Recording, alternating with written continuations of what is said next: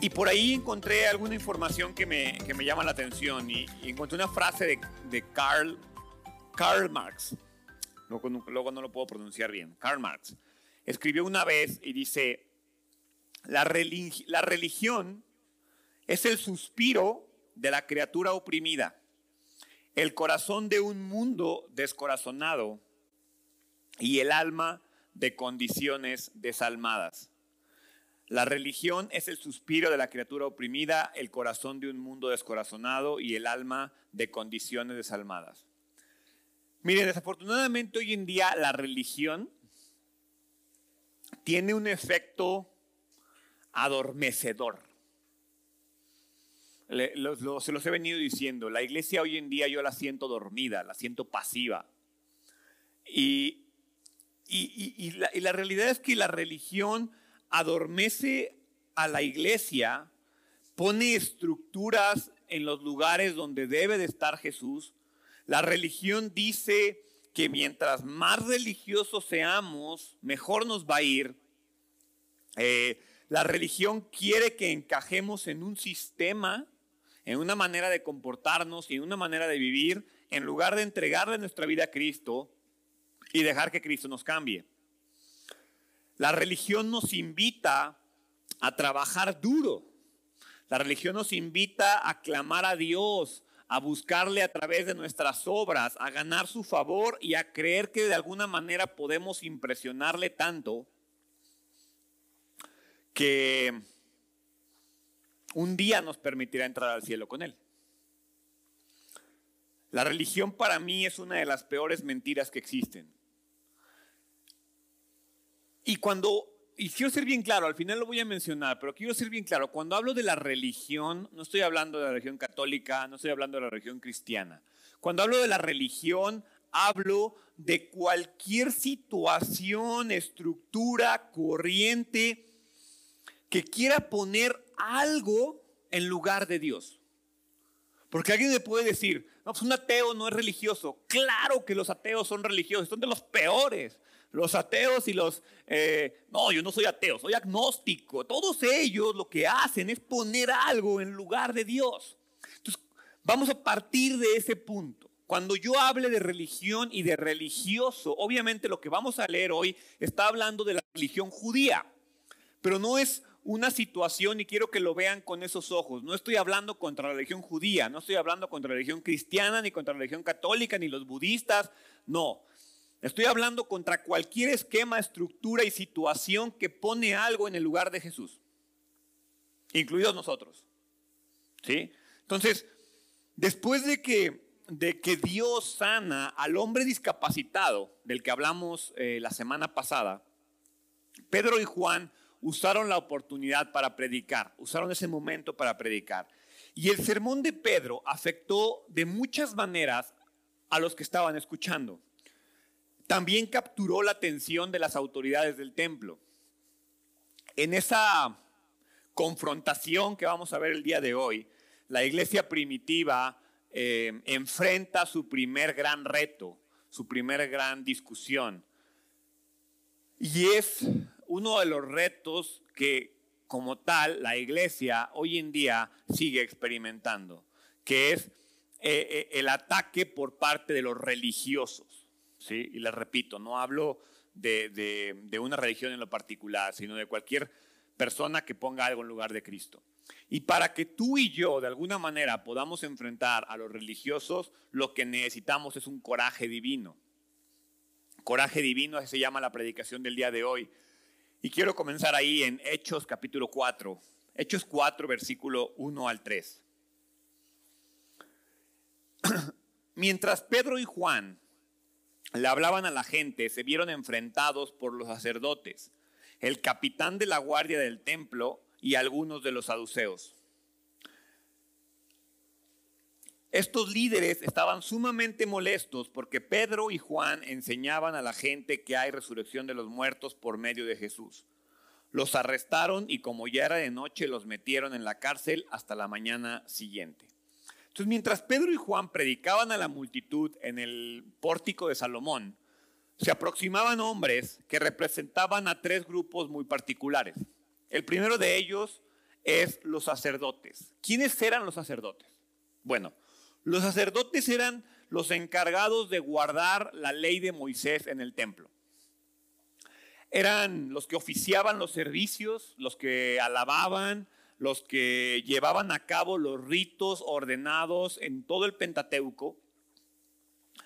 Pero la verdad es que los sacerdotes tenían muy poco poder político. No, no, no eran alguien importante para Roma. Pero tenían una gran influencia entre los judíos. Entonces Roma sabía que si quería influir en la gente de los, los judíos, tenía que tener a los sacerdotes de su lado. Entonces, ese es el primer grupo. Luego también habla de la guardia del templo. La guardia del templo, es, obviamente en aquel entonces el templo tenía tesoros que debían ser protegidos.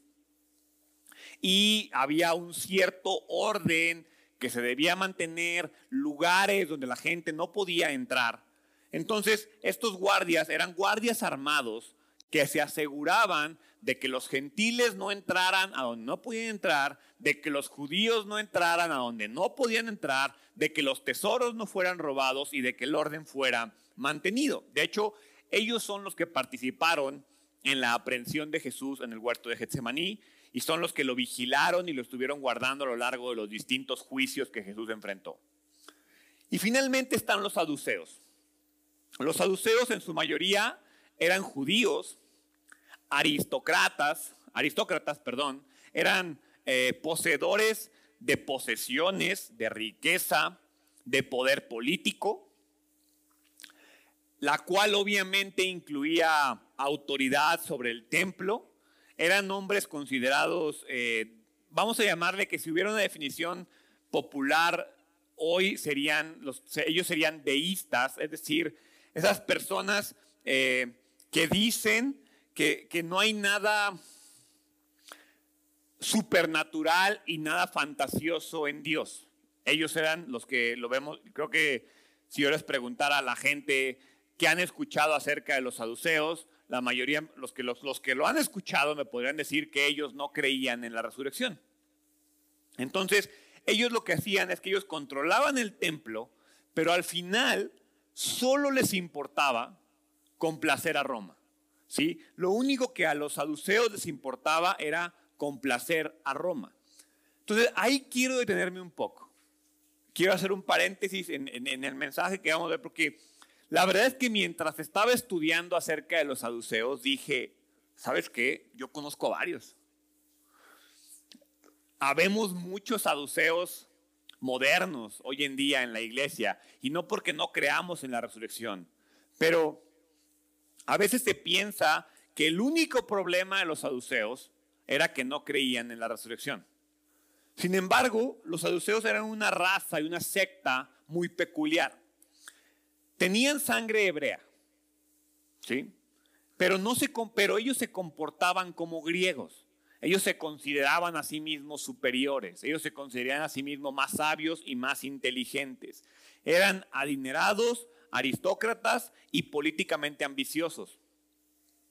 Su perspectiva teológica, y esa parte es donde la verdad es que dije es que ahí habemos varios, su perspectiva teológica era escogida según sus motivaciones terrenales. O sea, ellos creían en lo que les convenía creer y lo que no afectaba su poder y lo que no afectaba su influencia y lo que no afectaba su manera de vivir. ¿Te suena familiar? Como a veces tú y yo escogemos las partes de la Biblia que me gustan, me las quedo. Las que no me gustan, las ignoro y no es cierto, son herejía. Son tradiciones de aquella época, no, para, no aplican para mí. No aceptaban, ellos no aceptaban nada fuera del Pentateuco. Pero no porque no porque no les, no porque no les hiciera sentido lo que venía después, sino porque eh, eh, ellos, ellos, digamos que ellos aseguraban, ellos decían, no, es que yo nada más acepto lo que dice el Pentateuco porque Moisés fue el que lo escribió, todo lo demás no fue escrito por Moisés. Pero la razón por la cual ellos no aceptaban nada más del Pentateuco es porque en el Pentateuco es donde encontramos como, ese, como esa cápsula del pueblo judío, donde Dios hacía mucho hincapié en que nadie entrara a esa cápsula, que el extranjero permitiera, este, eh, que, no se le permitiera acceso este, a nadie más. Sin embargo, todos los profetas comienzan a predicar que pues ya no necesariamente todo era acerca de los judíos. Entonces eso ya no le gustaba al saduceo. Y entonces decidían que eso ya no era teológico. Así como tú y yo a veces leemos algo y no, yo decido que eso no aplica para mí, eso es para otras personas, no para mí. Entonces, ellos escogían solo lo que les convenía y lo que no afectaba su poder y su influencia. Desafortunadamente, como les digo, esa es la forma en la que muchos creyentes nos comportamos hoy en día. Escogemos solo lo que nos conviene, eh, asentimos solo lo que nos gusta, y de ahí viene el famoso evangelio de la prosperidad, donde pues nada más vemos lo bonito, pero no vemos lo malo. Y no vemos lo que no nos gusta. Y no nos gusta cuando Dios nos molesta. Y no nos gusta cuando Dios nos pica y nos rasca en las heridas para señalarnos áreas que tenemos que mejorar. Entonces, ellos no solo rechazaban cualquier noción de vida después de la muerte, lo que decía de la resurrección. Ellos no rechazaban, ellos rechazaban a los ángeles, ellos rechazaban cualquier castigo o recompensa eterna ellos creían en un Dios distante, pero la razón por la cual ellos creían en un Dios distante era porque eso les permitía a cada persona crear su propio destino sin intervención divina. O sea, no era que creyeran en un Dios distante, era que les convenía tener un Dios distante. Un Dios que no se metiera con ellos.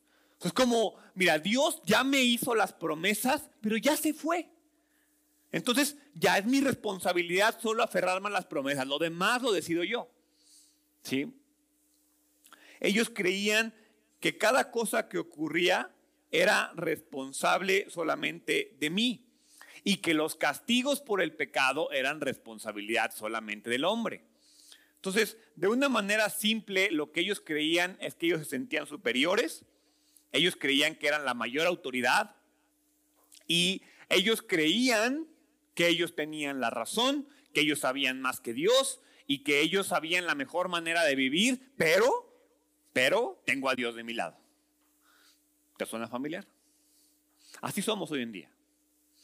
Vengo a la iglesia, me siento, escucho, leo, sé lo que hay que leer, medio que conozco, medio que me aferro, medio que hago las cosas, pero que Dios no se mete en mi vida, ¿sí? Que Dios no me incomode. ¿Por qué? Porque me afecta, porque me molesta que lo haga, ¿no? Entonces, lo que pasa aquí con los saduceos es bien importante porque muchas veces tú y yo actuamos y nos comportamos como ellos. Ahora, continuando con, con hechos. Las autoridades religiosas tenían tres problemas con lo que Pedro y Juan estaban haciendo. Primero, estos seguidores del hombre que, del hombre que ellos habían matado. O sea, Pedro y Juan eran seguidores de un hombre que habían matado. Lo que estaban haciendo era que ellos seguían enseñando a la gente. Entonces, el primer problema que las autoridades tenían con los apóstoles y con los discípulos era que, en teoría, al morir Jesús, se debió de haber dispersado el movimiento, pero no pasó. Seguían enseñando. Ese era el primer problema. El segundo problema es que estaban enseñando en el nombre de ese hombre al que ellos mataron. Entonces, no estaban permitiendo que la influencia de Jesús desapareciera. La influencia de Jesús seguía estando presente. Y número tres, ellos aseguraban que este hombre al cual ellos habían asesinado y en el nombre del cual ellos estaban predicando, estaba vivo, que se había levantado de los muertos y que todos los que creyeran en él iban a resucitar. Entonces, esos eran los tres problemas que estaban enfrentando eh, a Pedro y a Juan. Si se fijan, no es un tema de que ellos no estuvieran de acuerdo o no creyeran lo que estaban enseñando. El problema con esa situación es que si eso era verdad, su autoridad se veía reducida. Ellos estaban viendo atacados. Entonces, pudieron haber discutido con Pedro y con Juan, pero casualmente la noche acercaba y por lo tanto los meten a la cárcel, ¿sí? Y creyendo que meterlos a la cárcel iba a ser suficiente para ahuyentarlos y para detenerlos. No se especifica muy bien dónde fueron encarcelados, se asume y se cree que fue en la fortaleza de Antonia, ya que era el lugar más cercano a donde estaban predicando, ¿sí? Y además estaba custodiado tanto por judíos como por romanos. Entonces, seguramente Pedro y Pablo no la pasaron bien esa noche, por lo menos físicamente hablando. Pero para la siguiente mañana, el Sanedrín, este consejo de, de sacerdotes, saduceos, de la guardia del templo, aprendería una importante lección acerca del Evangelio. Puedes encerrar a los mensajeros, pero no puedes limitar o contener el mensaje. Y esa para mí ha sido la característica principal del cristianismo, que han tratado de frenar el Evangelio deteniendo a los mensajeros, pero el mensaje no se limita, el mensaje continúa. Y entonces, eso es lo que pasa en los primeros tres versículos. Continuamos en el versículo 4. Versículo 4 dice, pero muchos de los que habían oído el mensaje lo creyeron. Así que el número de creyentes ascendió a un total aproximado de cinco mil hombres, sin contar a las mujeres y a los niños. Al día siguiente, el concilio, integrado por todos los gobernantes, ancianos y maestros de la ley religiosa, se reunió en Jerusalén. El sumo sacerdote Anás estaba presente junto con Caifás, Juan, Alejandro y otros parientes del sumo sacerdote. Entonces, las autoridades del templo sabían que tenían un problema. Eh, tenían que detener a estos hombres, pero a la vez ya traían cinco mil seguidores detrás. Ya no era Jesús y sus doce. Ya no era estos 200 o 300 primeros, 400 primeros creyentes. Ya eran cinco mil hombres. Ya atacar este movimiento ya podía generar una insurrección dentro de los judíos, lo cual no le convenía porque entonces Roma les iba a caer a los judíos. Y, y, a veces tú y yo nos comportamos de esa manera. Tú y yo nos detenemos o cuestionamos cuando algo nos afecta. Cuando algo no nos afecta, ahí no la llevamos. Pero cuando algo nos afecta de lo que tiene que ver con Dios, ahí como que nos molesta. Entonces no tenemos un problema con Dios hasta que Dios se mete con nosotros o con nuestra manera de vivir o con nuestros pecados. Entonces, imagina la fuerza política que representaba en aquella época cinco mil personas. Por lo tanto, matarlos ya no era una opción. Ellos esperaban detenerles de alguna manera para que sus seguidores se desintegraran. Ellos seguían creyendo que matando al mensajero o deteniendo al mensajero el mensaje se iba a detener. Al siguiente día, mientras el Sanedrín se reúne por la audiencia, hay cuatro eh, hombres que estaban presentes en ese lugar que normalmente no lo estaban. Primero dice que Anás, ¿quién era Anás? Anás también estuvo en los juicios de Jesús. Anás no era ya nadie. Anás había sido sumo sacerdote. Sin embargo, cuando termina su periodo y es destituido, él continúa en el poder porque pone a su hijo como sumo sacerdote. Y cuando su hijo es destituido, ponen a su yerno, a Caifás. Entonces Anás era como el sumo sacerdote, como el titiretero. O sea, ya no tenía un puesto, pero él siempre estaba cuando algo importante estaba ocurriendo. Estuvo cuando, cuando ilegalmente enjuiciaron a Jesús y de otra manera está aquí en este momento. ¿sí? Entonces, era como el padrino de aquella época, vamos a llamarle. Entonces, también está Caifás, que él fue el sumo sacerdote del año 18 al año 36, pero al final, como les digo, solo era una marioneta de Anás.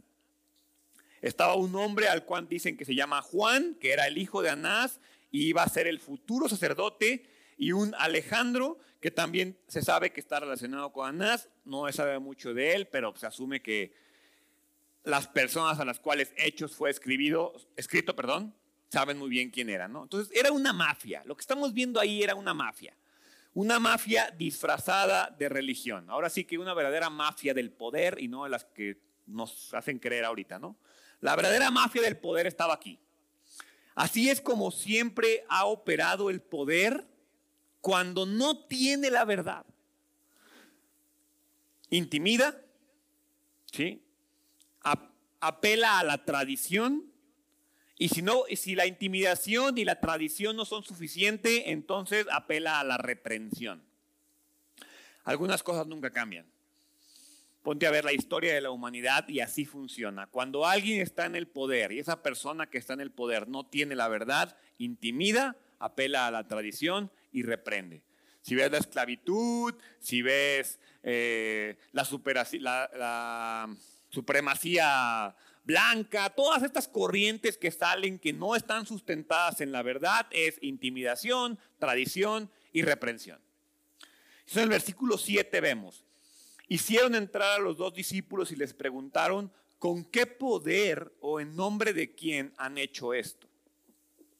Llevaron a Pedro y a Juan a un lugar donde quiero que se imaginen eh, este lugar.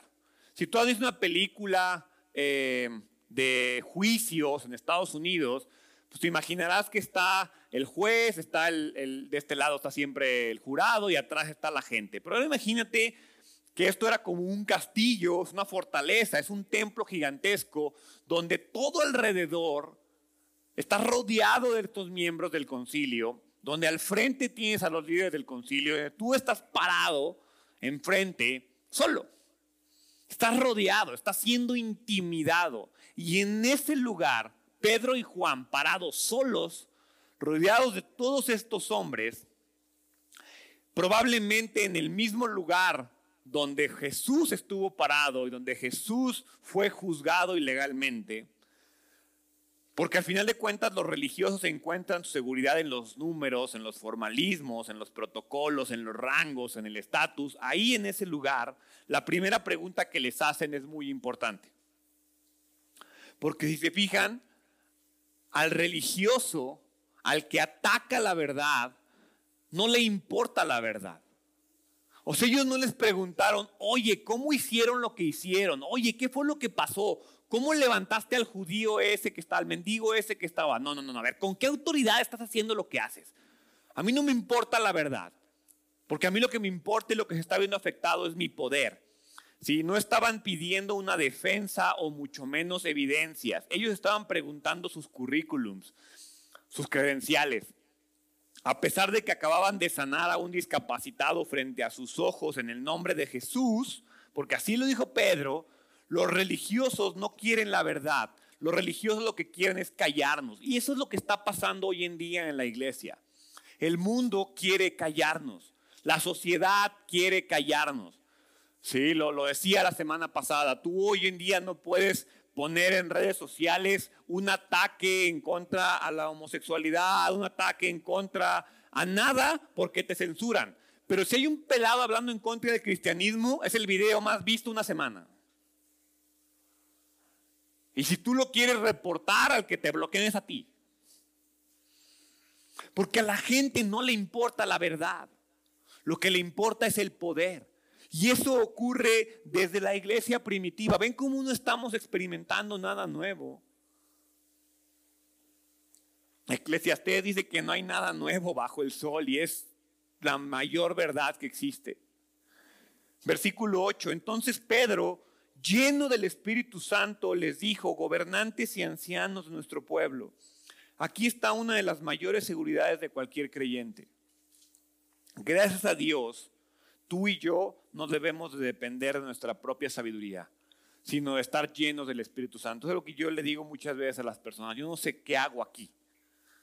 Y créeme, si yo estuviera yo aquí parado hablando de lo que yo sé y lo que yo conozco, probablemente este, esta iglesia hubiera muerto hace mucho tiempo. Yo me paro aquí porque reconozco que es el Espíritu Santo el que me está utilizando a mí para llevar un mensaje a ustedes pero no soy yo. Porque si dependiera de mí, yo no soy capaz de hacerlo. Depende de la llenura del Espíritu Santo. Por eso me gusta que este versículo dice, entonces Pedro, pausa, lleno del Espíritu Santo, comienza a hablar. Cuando tú sientes que te falta poder, cuando tú sientes que te falta fuerza, cuando tú sientes que te falta seguridad, lo que tienes que pedirle a Dios es que te llene de su Espíritu, porque en el Espíritu Santo está nuestra fuerza. Dios nos llena con su Espíritu Santo. Pedro lo único que hace es, Espíritu Santo, llégale, habla, úsame, y como resultado fue empoderado y sus palabras y sus decisiones fueron guiadas por el Espíritu Santo. ¿Sabes cuál es el problema muchas veces con el creyente? Que le pedimos que nos llene el Espíritu Santo, pero no lo dejamos que tome el control. Y Pedro dijo, lléname y habla. Y tú y yo queremos las dos cosas. Tú y yo sí anhelamos llenura del Espíritu Santo, pero yo quiero seguir controlando mi vida. No. Cuando tú pides y anhelas ser lleno del Espíritu Santo, es control, el Espíritu Santo es tuyo. Porque ya entendí que yo lo único que hago es echar a perder mi vida. Que cuando yo tomo el control, yo tomo decisiones incorrectas. Tu Espíritu Santo toma el control porque tú sí sabes lo que es mejor para mí. Y entonces la defensa de Pedro aborda dos puntos clave autoridad y verdad. Versículo 9, primero, la autoridad. Dice, a ver, Pedro pregunta, nos interrogan hoy por haber hecho una buena obra a un lisiado. ¿Sabe? Pedro, Pedro sabe cuál es el problema. Y no lo sabe porque sea muy inteligente, es un simple pescador. Lo sabe porque el Espíritu Santo está hablando a través de él. A ver, a ver, a ver. ¿Me estás interrogando por haber hecho una buena obra a un lisiado? ¿Quieres saber cómo fue sanado? O sea, ¿en verdad te importa? Versículo 10, déjame decirte claramente tanto a ustedes como a todo el pueblo de Israel que fue sanado por el poderoso nombre de Jesucristo de Nazaret, el hombre a quien ustedes crucificaron, pero a quien Dios levantó de los muertos. O sea, Imagina de nuevo la situación.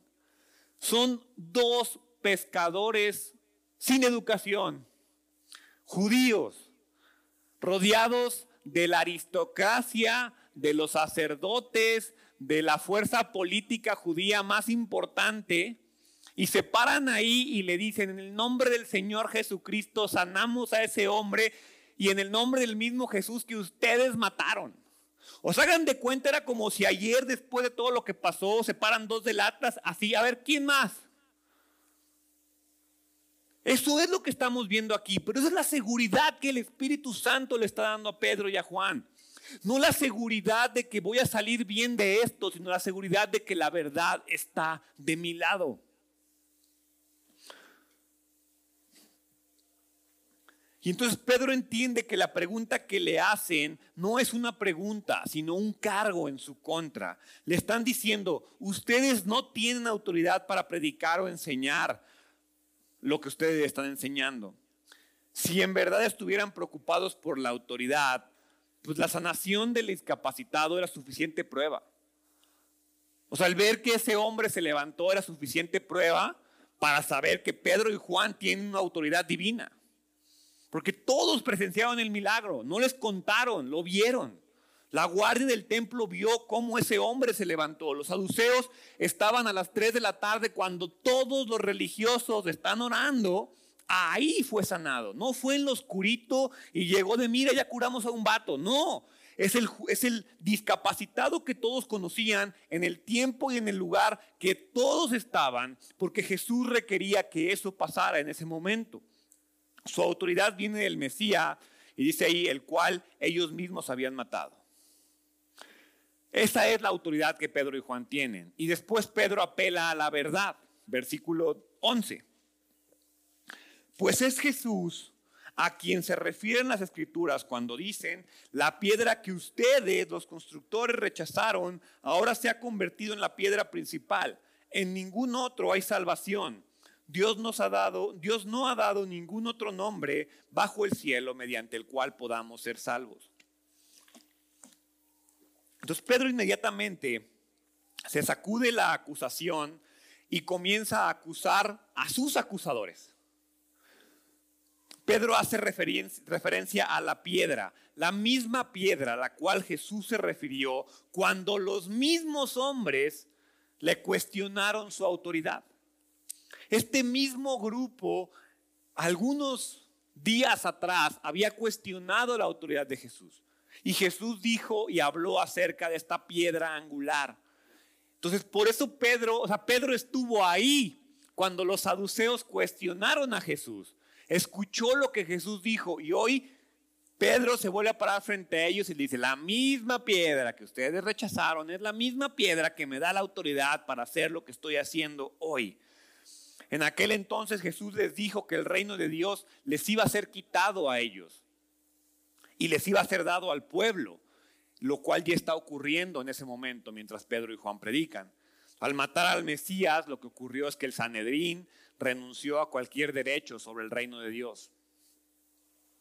Pedro y Juan no fueron intimidados, al contrario, dejaron que la confianza que viene de la verdad y la llenura del Espíritu Santo los dominara. Entonces, cuando tú sientes que te falta seguridad, cuando tú sientes que las cosas no están funcionando, cuando tú te sientes intimidado, y no digo por un grupo de personas, sino por el mundo, por la enfermedad, por la guerra, por tu pareja, por tus hijos, por las presiones, por las finanzas, por lo que quiera que tú te sientas intimidado, lo que tienes que entender es que la única manera de mantenerte en firme, porque dice la palabra que el que se mantenga firme hasta el fin será salvo, es a través de la llenura del Espíritu Santo y de aferrarnos a la verdad.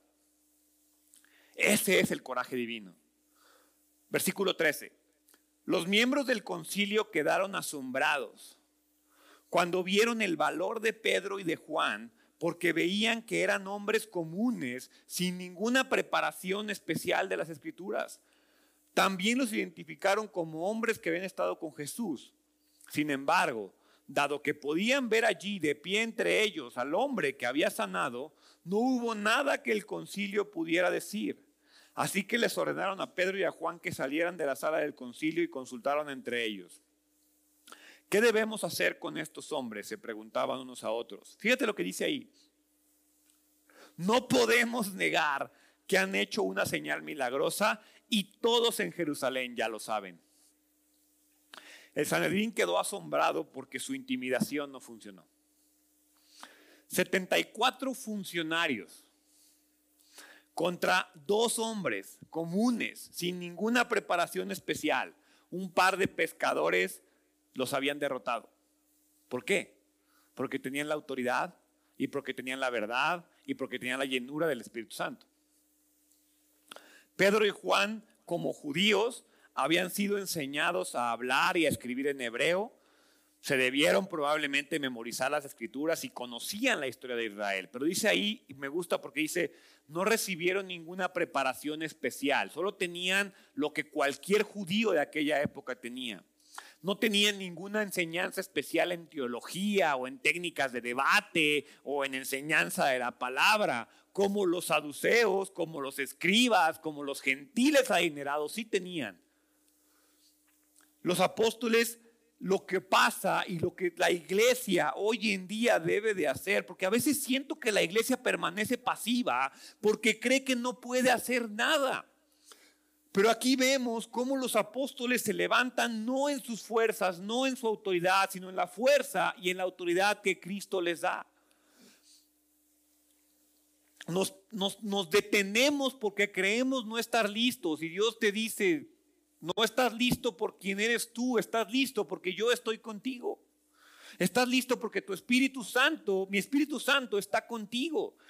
No es tu capacidad, es mi poder en ti.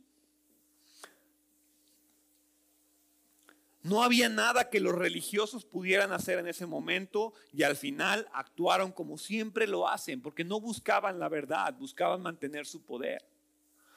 Cuando alguien ataca lo que tú crees, cuando alguien ataca lo que tú vives, cuando alguien ataca tu vida, no es porque le... hace poquito platicaba con alguien que dice que me aventé un debate de la evolución y de la teoría de la creación y de Adán y Eva y no tuve un argumento para demostrarle la verdad. Le dije, mira, aunque lo hubieras tenido. A esa persona no le importa conocer la verdad. lo que le importa es demostrar que es más inteligente que tú. Lo que le importa es demostrar que él sabe más que tú y que tú eres un tonto. Entonces, ¿por qué te pones a pelear con gente necia? Problema que él te convenciera a ti. Pero siempre lo he dicho, si hubiera un argumento lo suficientemente convincente para probar eso, entonces no creeríamos por fe, creeríamos por ese argumento y por lo tanto todo se vendría abajo. Es que Dios, si tan solo me dieras una prueba de que existes, entonces no habría fe y sin fe no hay salvación. Por eso el crecimiento en Cristo es personal.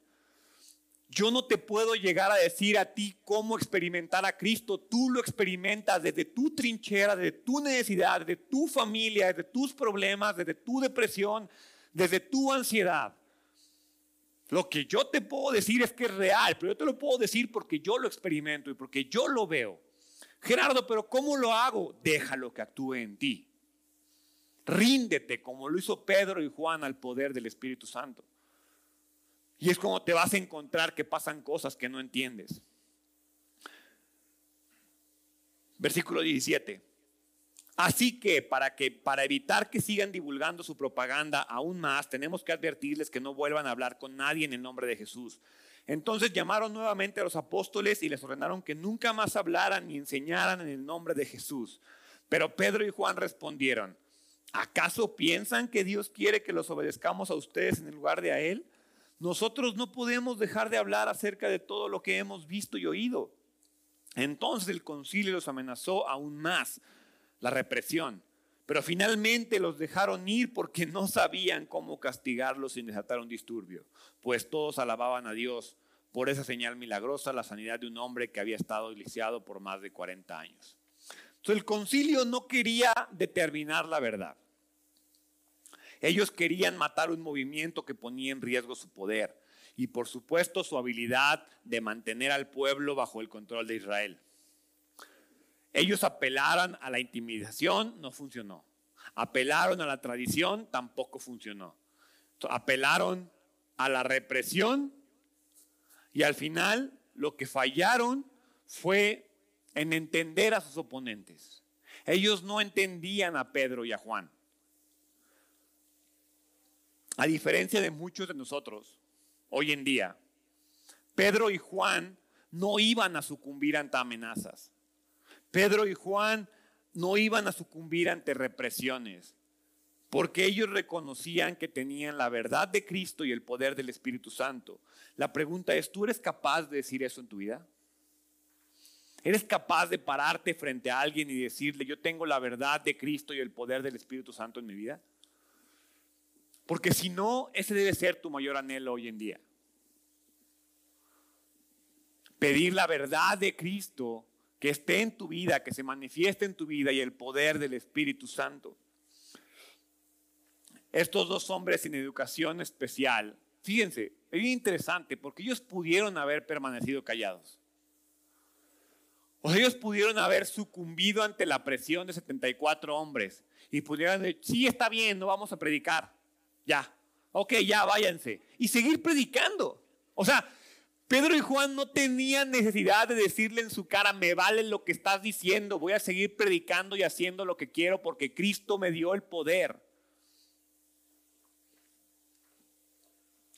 No lo hicieron así. Ellos querían dejarle claro al Sanedrín, al mundo, a los religiosos, no de forma arrogante ni de forma insolente, sino que había un mensaje que llevar al mundo. Y ahí es donde estamos fallando como iglesia. Porque con la mano en la cintura guardamos nuestro cristianismo en un cajón. Porque con la mano en la cintura me dejo intimidar por la gente y digo que no sepan que soy cristiano. Total, Dios y yo lo sabemos. Porque con la mano en la cintura se me olvida que el cristianismo se predica y se vive, no, no nada más se guarda. La Biblia dice que le confiesa con su boca y cree en su corazón. A nosotros nomás nos gusta la parte de creer en su corazón. No, yo sí creo en mi corazón. ¿Y la gente sabe que eres cristiano? No, pero pues Dios sabe.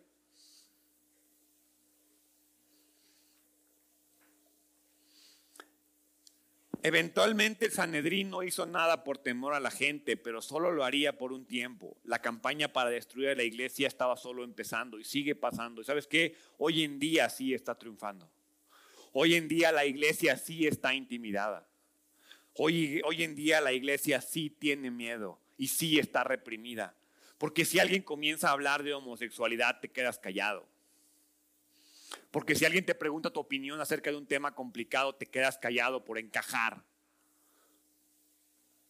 Me quedo callado por encajar. A lo largo de este mensaje les he hablado de los religiosos, pero les digo, no estoy hablando de una religión, estoy hablando de todos los que tienen algo que no sea Cristo en lugar de Cristo. Hoy más que nunca la iglesia está enfrentando ataques de muchos lugares. Y cuando digo la iglesia no me refiero a esto, me refiero a tu vida. Si tú eres creyente y no estás siendo atacado, cuestiónate. Si en verdad estás creyendo como debes de creer.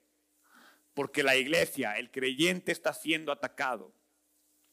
Estamos buscando ser silenciados. Las redes sociales nos quieren callar. El mundo nos quiere callar. El mensaje quiere ser, bueno, quieren detener el mensaje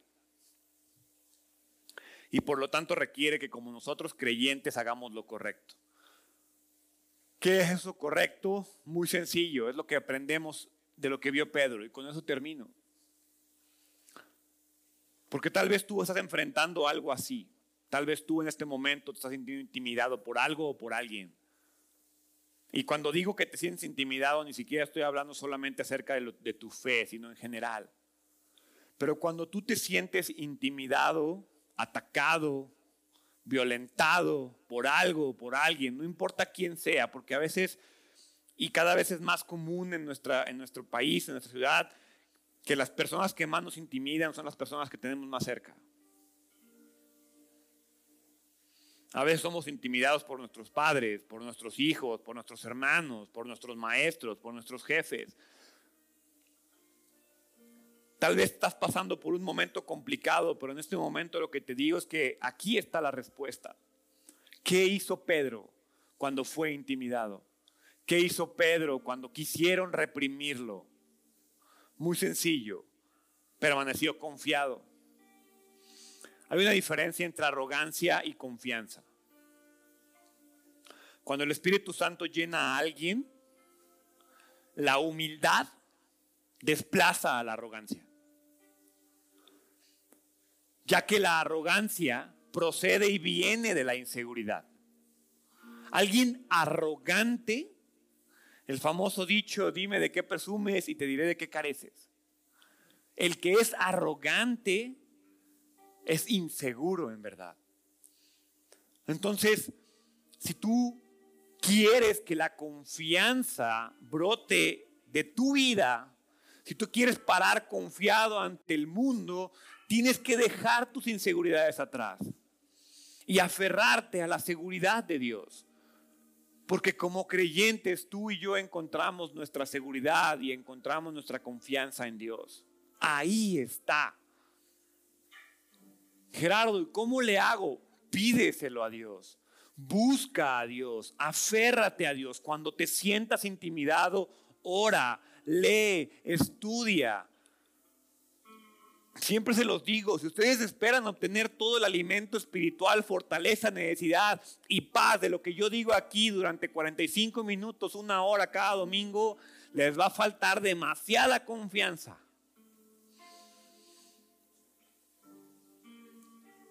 Número dos, Pedro se aferra a la autoridad, porque no hay nada especial en Pedro, como no hay nada especial en mí, no hay nada especial en ti. Pero ellos se levantan con la autoridad que solo Cristo da. Ellos, ellos poseían una autoridad basada en la verdad. ¿Sobre qué estás parado tú? Hace poco escuchaba a alguien que hablaba de estos gatos que se ponen cuando le quitas las llantas a los carros. Son como un triangulito y un palito y lo levantas. Y que si no lo pones bien y lo haces así, se va a caer. Así andamos por la vida. Andamos con esas cosas bien mal puestas, a punto de que el carro se nos caiga encima. ¿Sobre qué estás parado tú? ¿Sobre qué estás nivelado tú? Si agarras tu Biblia y te paras sobre de ella, vas a tener toda la autoridad que requieres para poder pararte frente al mundo. Porque como creyentes sabemos que Dios nos da toda la autoridad. Como creyentes encontramos nuestra autoridad en Dios. Ahora, sí, tal vez no es la autoridad que quieres, pero es la autoridad que necesitas. Y esa es la gran diferencia. Pedro y Juan hubieran querido tener la autoridad de poner el cristianismo como religión oficial a partir de ese entonces, como creencia oficial a partir de entonces. No tenían, pero tenían la autoridad necesaria para seguir predicando. Y número tres, eficacia. Tenían confianza, tenían autoridad y tenían eficacia. En el momento en el que se entregan al Espíritu Santo, ellos se vuelven instrumentos de la voluntad de Dios. ¿Alguna vez te has sentido instrumento de la voluntad de Dios? Es la mejor experiencia del mundo. Sentirte eficaz, no por lo que haces tú, sino por lo que Dios hace a través de ti. Por eso cuando alguien se acerca al final de un sermón y me dice, Gerardo, gracias por el mensaje, digo, gracias a Dios, porque la mitad de las cosas que digo aquí muchas veces no las traigo apuntadas.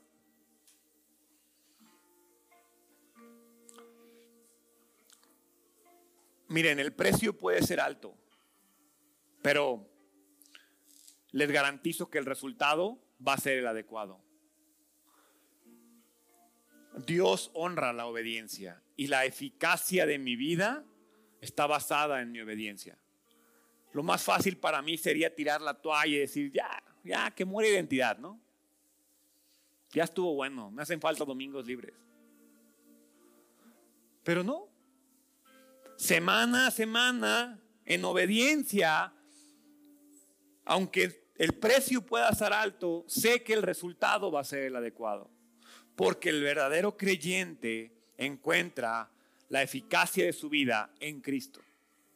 Si tú estás esperando encontrar la eficacia de tu vida en un trabajo, en una pareja, en tu capacidad de padre, en no sé en qué estás buscando la eficacia de tu vida. Si tú estás buscando la eficacia de tu vida en algo que no sea Dios, vas a seguir fallando. Porque mi eficacia no se encuentra en qué tan buen padre, qué tan buen esposo, qué tan buen hijo, qué tan buen trabajador, qué tan buen emprendedor soy. Mi eficacia se basa en lo que hago cada día por predicar el Evangelio. Y eso como resultado me ayudará a ser un mejor padre, me ayudará a ser un mejor esposo, un mejor hijo.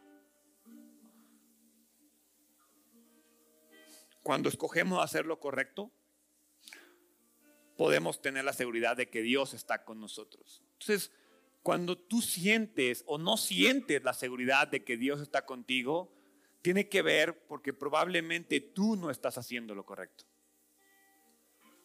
Dios, y esa parte quiero que quede bien clara, Dios entiende, Dios aprueba y Dios recompensa a los que permanecen fieles. Lo dije hace un momento, Mateo 24, 13. Lo voy a, ni lo tenía apuntado. La verdad es que fue un versículo de la mañana. Mateo 24, versículo 12. Abundará el pecado por todas partes y el amor de muchos se enfriará. Pero el que se mantenga firme hasta el fin será salvo. Y se predicará la buena noticia acerca del reino por todo el mundo, de manera que todas las naciones la oirán y entonces vendrá el fin. Nos mantenemos firmes en Cristo. Ahí está mi seguridad, ahí está mi autoridad, ahí está mi confianza, ahí está mi eficacia. Todo lo demás, por eso dice la Biblia que el que busca el reino de Dios y su justicia, todo lo demás le será añadido. Porque yo me clavo en esto. Eso sí lo puedo hacer. Yo sí me puedo aferrar a la palabra de Dios. Yo. Yo no puedo cambiar al mundo, yo no puedo detener la guerra, yo no puedo parar la enfermedad, yo no puedo detener la inseguridad, yo no puedo detener las injusticias, pero yo sí me puedo plantar aquí. Y si yo me planto aquí, me aseguro que al final de los tiempos tendré mi recompensa. Esa es mi seguridad, yo no sé cuál es la tuya.